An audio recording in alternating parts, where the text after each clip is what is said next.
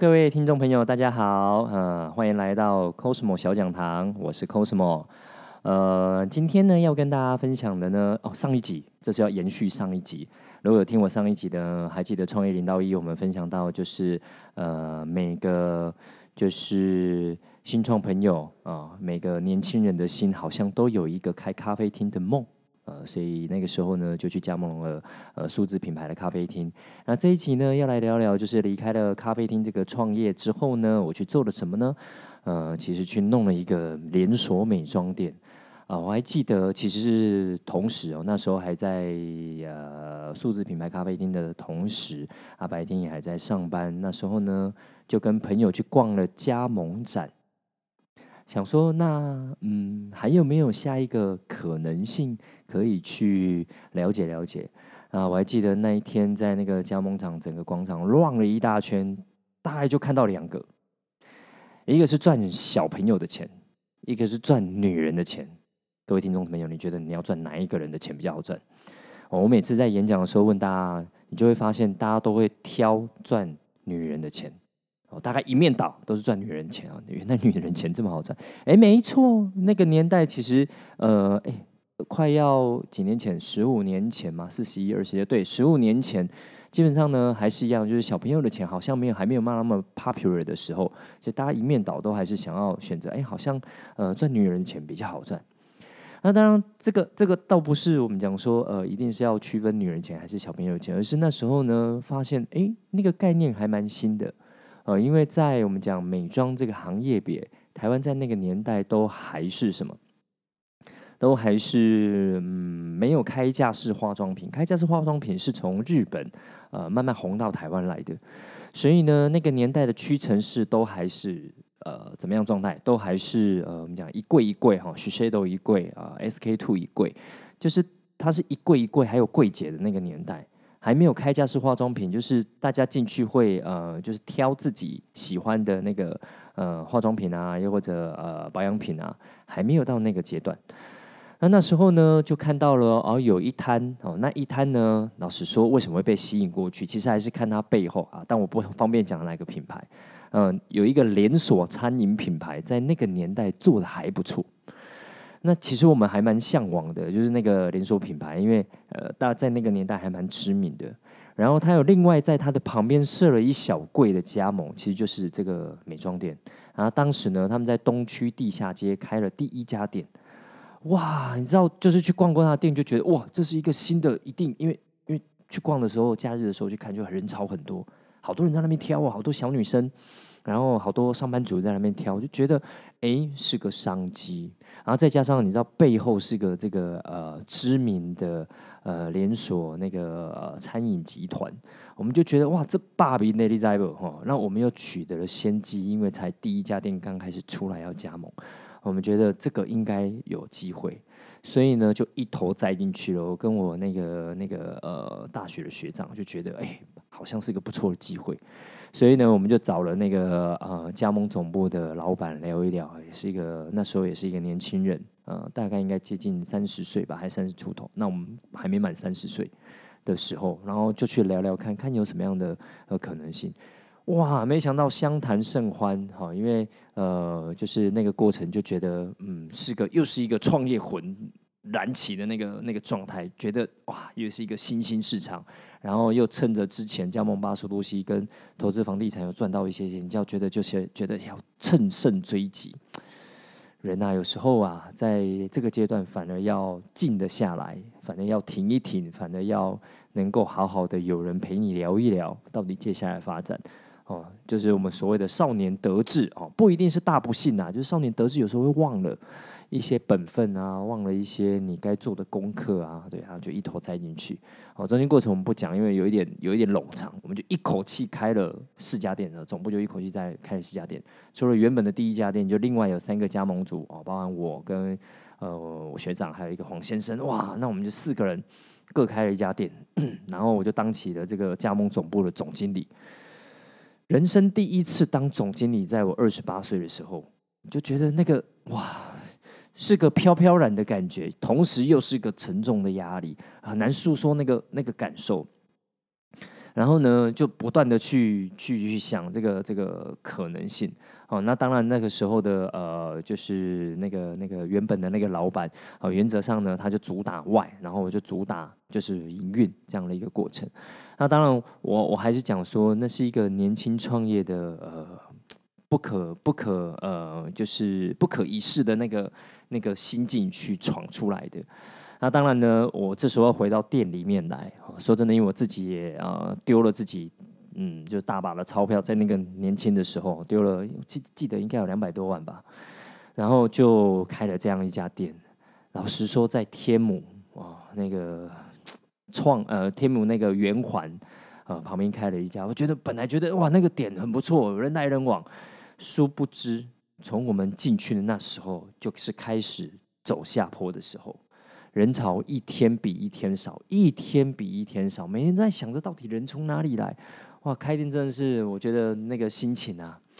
你知道上上一集有讲那个数字呃数字咖啡厅的，那个跟这个完全是不一样，那个是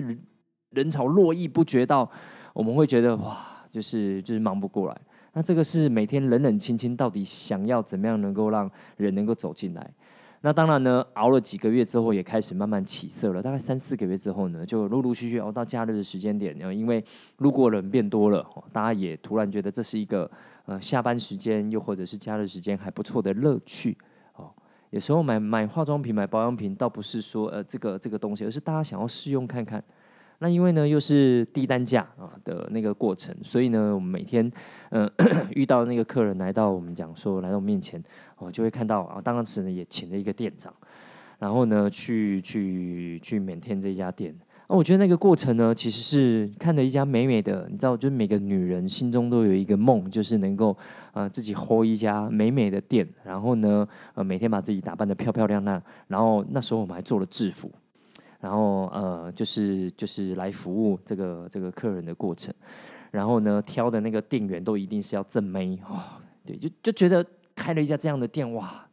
又有另外一种优越感跟另外一种成就感。我觉得这就是我刚刚讲年少得志，有一点哈走偏了，走歪了。那时候根本不晓得自己的热情在哪里，只知道好像哪里会赚钱，然后就往哪里去。好啦，你知道。开始要讲现实面了哦，那个谈创业领导一最喜欢讲现实面的东西，就是好不容易来到了一个阶段，就是哎，好像快要打平了，就是快要打平了，小赚打平小赚的一个过程，就觉得哇，是不是要再跟下去？要不要跟下去？那你知道一个一个一家店里面呢，开这种化妆品店啊，嗯，跑得动的，我们讲跑得动的，就是卖得掉的，大概就那几十支商品。其他的呢都是陪衬作用的，然后呢就要去设什么排行榜啊，第一名到第二十名啊，然后当然里面呢就有很多你知道这种这种行销跟销售的手法，就在那个时候呢研究了非常多。对，但我我我只能讲说这个这个这个呃，就是排行榜啊的世界里面啊，哦过来人的经验就是呃，某些排行榜是真的啊，有些某些排行榜就是看看就好哦，因为毕竟。呃，店还是要生存，啊，它还是会置入几个毛利比较高的商品，或是新上新上架的商品，来能够呃让大家的焦点能够聚焦在那个排行榜的柜上面。但老实说，嗯，有时候呢，你知道年少轻狂不懂事，就是什么都去踹，那当然也也会有一些灰色地带的。过程哈，就是因为你知道那都要位字号啊，然后到底什么能上，什么不能上啊，然后能不能讲医疗，能不能讲疗效啊等等，你知道每天就会在那边呃，就是挣扎哈，到底要走在正途上面，走在灰色地带上面。其实人生在创业的过程当中，我觉得是跟还要跟自己的道德观去妥协的一个过程，还有自己的价值观妥协的过程。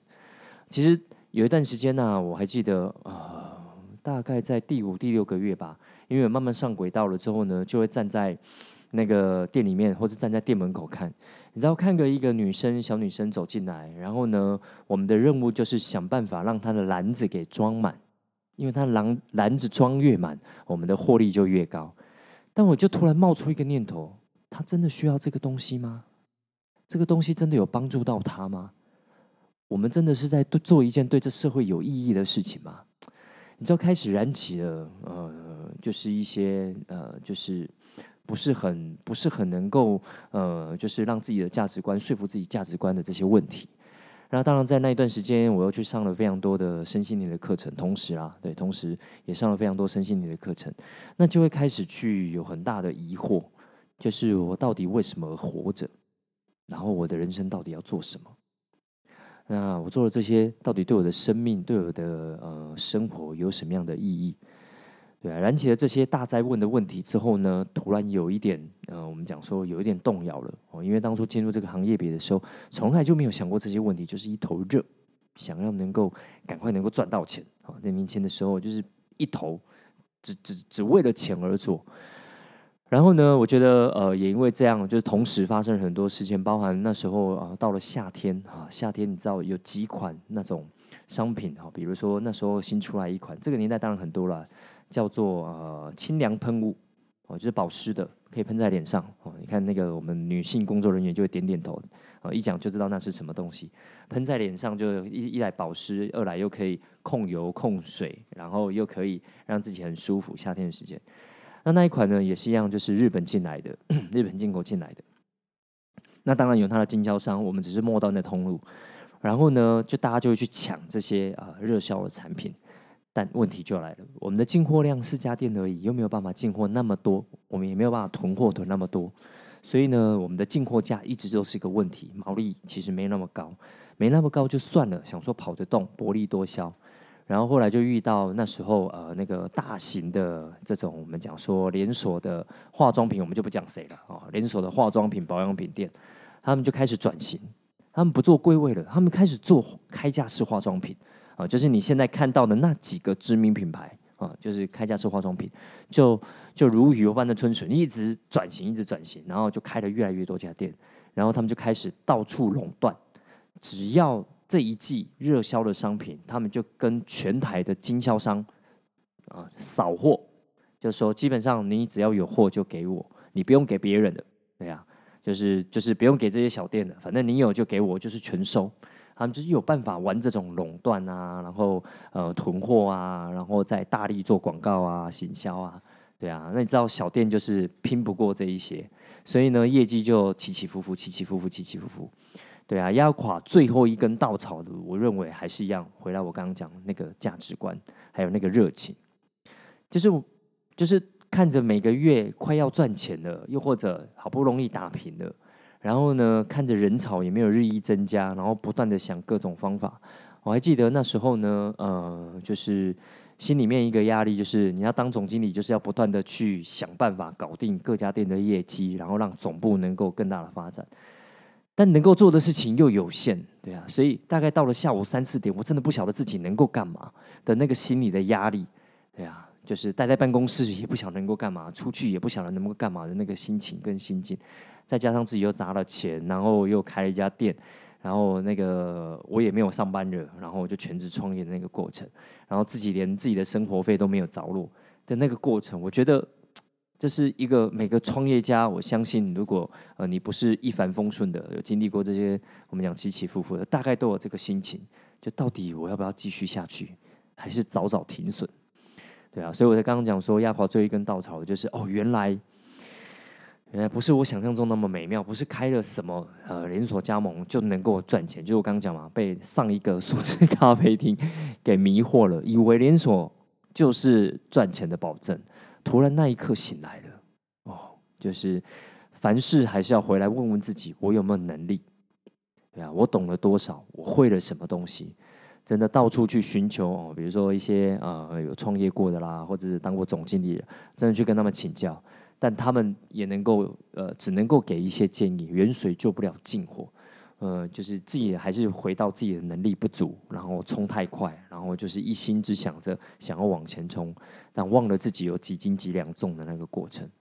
啊，我觉得这个的确让我大大跌了一跤。对啊，最后忍痛呃收起来了，然后跟团队讲，我讲，我觉得人生经历这个第一次经历，跟大家讲我不玩了。对啊，是我先讲我不玩了，对，而不是团队哎达成一个共识。然后呃，就是就是要背负着那个呃，就是团队对我的那个失望，然后嗯，以及甚至带有一些指责，然后甚至不谅解等等的那个过程。那当然，你说，嗯，创业的过程当中，大家要彼此自己负责任。但我觉得，嗯，创业不是这样讲的，是真的，就是一踏上这条道路，它就有各方的责任，我们我们得去负起的，包含这整个的社会责任。只是说真的，不晓得收掉一个总部，收掉一个店，要赔这么多钱，对啊。哦，那当然，我退出了之后，并不代表总部没有运作，总部就交棒给另外的人去运作，那我就退出总部，同时这个店我也就呃收掉了。啊，我还记得那一个月收掉那一家店，是我人生当中最难熬的一个，就是就是那从从出生到二十八岁吧，对啊，最难熬的一段过程。对啊，因为就是你知道，就是哦，原来收掉一家店，那个就是因为对于财报还没那么懂。哦，就是那个钱，因为很多东西是预支的，又或者是呃，怎么讲，就是呃，还没给人家钱的，对啊，又或者是后给的，里面有太多复杂的东西，所以我那个时候的能力，连算出到底要赔多少钱，我都不知道，对啊，那是一个对我来讲是很恐怖的一个洞啊，对啊，然后呢，就就就 就是就是找了几个认识的呃朋友。然后去陪我把那一家店陆陆续续把它收掉了，然后最后离开那一家店，看着那一家店的时候，我还记得我站在店门口的时候，哦，有很复杂那个惆怅的感觉，对啊，然后看着天母商圈的没落，对啊，就是就是不晓得该讲些什么，啊，你知道还有一个后记，就是最后呢，呃，那个家店收掉了几个月后呢，我才发现一件事，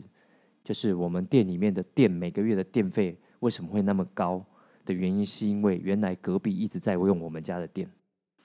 我连这么简单的基本知识都不懂。原来我每个月付的电费根本是过高的，我连一家店该有要付多少的电费的敏感度都没有，然后被人家偷接电我都还不知道。那你问我有没有回去找那隔壁那家店去 argue？没有，我那时候沮丧到连我去想要争回这一些呃，就是几万块的东西，我都没有力气。我觉得那是一个，那是一个来到了人生十字路口，我就只想要躲起来，对啊，因为你知道 B K 改像救急的那个过程，每天被债主追着跑，然后也不晓得应该要怎么办，然后呢，呃，口袋里又是没有多少钱，连下一餐在哪里都不知道的过程啊，更不好意思跟家里的人开口，哦，说我做错了。你知道，北漂的青年永远都有那个梦，就是想要，呃，跟。呃，公廉得邓启哦，那现在连台语都不会讲，光宗耀祖，想要能够回去告诉自己家人，我有多厉害，我有多成功，我做到了什么事情，对吧？那个心情，对啊，没想到把事情搞砸了。你说我怎么样能够呃去开得了那个口？对啊，就过了一段时间，那当然自己还有一点业务能力，就啊到处去兼，能够呃根据结构拿出来，就是赚佣金、赚奖金的过程。啊，然后去把这些债务一边还一边让自己能够生活下去，还要付租金、付自己的水电费，呃，等等，对啊，就有好几个月是过这样的生活，呃，然后有一段时间我真的撑不下去了。我觉得那个撑不下去的心情是，是手机拿起来，曾经自以为自己人脉有多好，认识的人有多少，然后呢，跟朋友的关系有多好，在那一刻才体验到什么叫做。有真正的朋友，什么叫做有几个人可以聊聊天？对啊，然后我就电话打开，哦，然后呢，划了就几百个人，从头划到尾，从第一个划到最后一个，再从最后一个划到第一个，我不晓得打给谁聊聊这件事情。对啊，最后打给了一个呃大姐，对啊，就是我到现在真的都还感恩她哦，就是我都这样呃叫她 Amy 姐，那。电话打起来就跟他聊一聊，就觉得啊，说真的，花了二三十分钟聊完，说真的都是我在讲故事。讲完，呃，Amy 姐她说她也没有办法给我什么样的实质上的帮助，那就也只能陪我聊聊天。但我觉得还好，她讲了一句话，她说：“啊，建贤啊，你要不要打个电话？我想这时候你最想要是妈妈的温暖吧？你知道那个眼泪不争气的就从。”眼眶里面，对夺眶而出，就是就是有一个人可以懂我，可以知道我那时候需要什么，其实就是家里的温暖跟怀抱。几句安慰的话，对啊，所以呃，挂完电话我就呃拨了一通家里的电话，然后接起来是妈妈，对啊，那就呃支支吾吾的，然后跟跟那个妈妈分享了，就是呃。就是自己的那个呃，这个心路历程哦，就开了这个呃连锁美妆店的过程，然后现在收起来了，然后欠了一屁股债，对啊，然后呢，最近有一笔，对啊，就是快要过不了的关，大概三十万。啊，当然啦，你可以可想而知，就是就是长辈，对啊，当然就是噼里啪啦先念了一顿嘛，就叫你待台积电好好待，你不爱待嘛，然后阿妹小卡从欧北来，啊，有去不会有诶不会啊，都跟你讲吼啊，两个要脚踏实地，就开始人生大道理。哦，大概念了十几分钟吧，有点忘记。念完十几分钟之后，他最后补了一句：“我老妈在给你寄啊，吼，对呀，那个汇三十万给你呢，哦，赶快把事情解决。”照那个啊，我不晓得在那当下挂完电话，我不晓得该讲什么。对啊，就是又是一阵五味杂陈，就是呃，那个那个心境啊，就是啊，过了这个过程，真的，真的好好的学到了一课啊，就是不贪心，脚踏实地，务实哈，重新学了一课。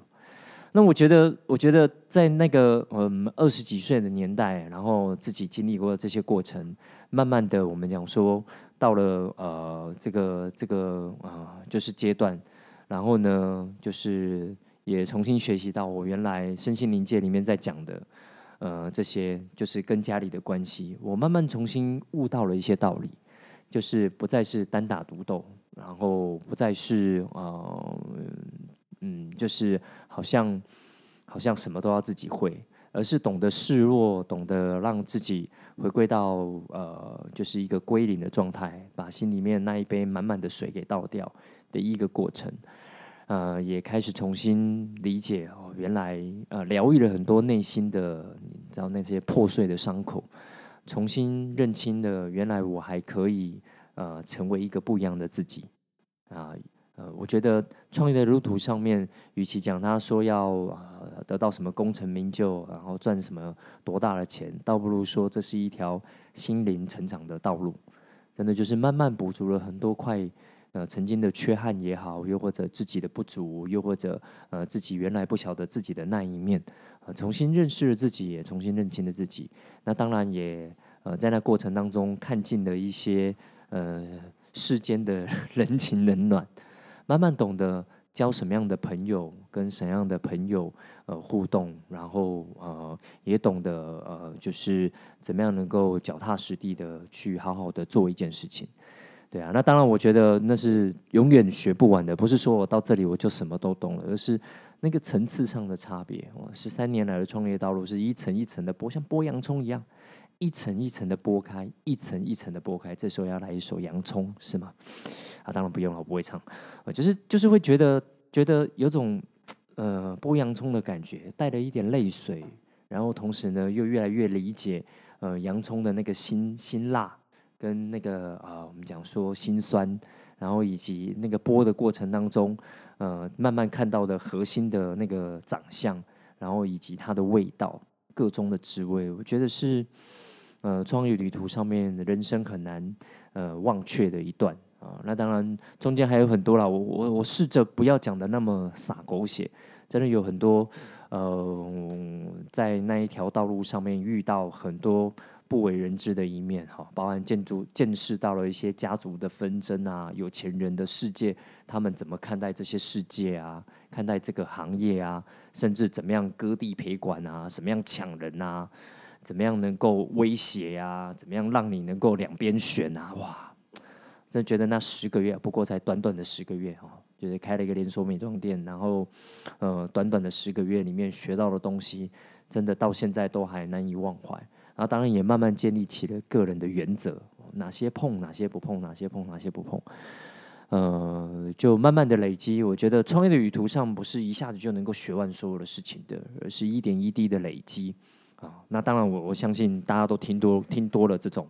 呃，就是好像长辈在跟大家聊的呃这种话语。我从年轻的时候，你知道吗？就听长辈讲这些，就觉得啊，卖高工资，你赶快跟我讲下一步要怎么做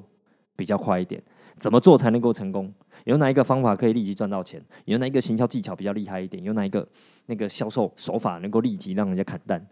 对啊，那嗯，我想创业零到一这个部分呢，啊，就是我觉得都要包含哈，就是让大家能够有收到这些呃价值。那同时呢，呃，也会陆陆续续跟大家分享一些我个人的美感。我觉得怎么样快筛一个行业别？我常常会讲，就是说，呃，这已经，我觉得这是技巧了，呃，这接下来的最后几分钟，我想要分享几个技巧给大家，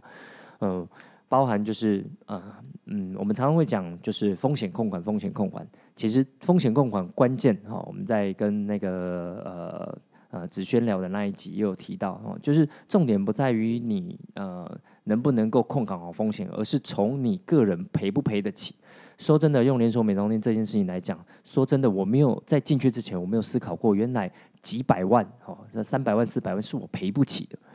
对啊。当我赔不起的时候，那我可以怎么样降低啊？Maybe 我可以三五个好友一起合伙开一家店，而不是一个人哦，小卡森一个人开一家店。对，其实其实要去要去拿捏的是这些，我们讲说怎么样能够呃做自己的风险控管。而不是呃，就是把这个这个这个责任丢给别人，你开始回到自己身上来去拿捏好这个技巧很重要。你能够从二十万赔得起就二十万，五十万赔得起就从五十万。好，第二个呢，我想要跟大家分享呢，其实是我们讲说挑选合作伙伴，挑选合作伙伴也是大家常常在问的。我觉得，我觉得每个人都很想要一开始就挑对的合作伙伴。那我一直常常在讲，就是说，呃，没有一开始就什么挑对的合作伙伴，就是我们讲说，纵使再厉害的人都没有什么叫做很厉害，能够一次就挑对的合作伙伴。我们还是讲反过来，就是我们初次的呃洽谈，又或者是我们跟这个人呃就是对盘了之后，我觉得还是要回来理性啊，理性的一点就是。该讲清楚、说明白的这些合作的共识规范，我个人认为还是要黑白，呃，用那个黑字白字把它写啊，白纸黑字把它写下来，就清楚的描述我们之间有什么样的共识，有什么样的合作原则，呃，有什么样的规定，大家就按照这一份规定。我们可以在开会讨论修改，但大家在还没有下一次开会讨论修改之前，我们就按照这样的规定规范，而不是都讲感觉。合伙做生意很怕就是讲感觉。但我个人认为，在这一段路途上面，呃，学到了就是真的是白纸黑字，我们把它呃写下来，让我们彼此清清楚楚知道依照什么样的规范我们来进行。我觉得这是一个很重要的合伙做生意的技巧之一。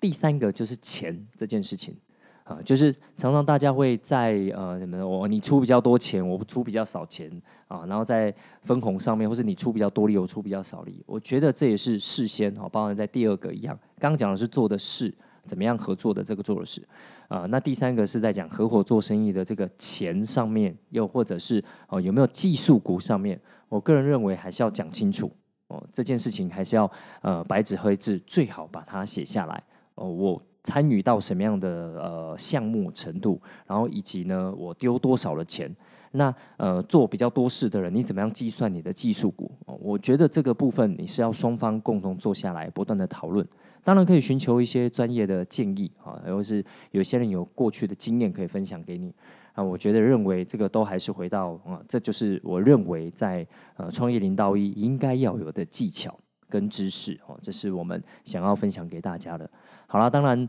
也欢迎你哈，继续就是呃关注我们的频道哈，订阅加分享，能够让更多人听到这些创业零到一。好，在这个我们讲创业路途上面，我们能够分享个人的经验啊，以及能够协助你降低一些呃不必要的这些呃跌倒的路啊，能够让你在这一条道路上面有更多可以支持你的伙伴，或者同道中人。那我相信能够让你在创业上面能够更加的顺遂啊，也能够带来你想要的成功。神圣的祝福，谢谢大家聆听，我们下次见，拜拜。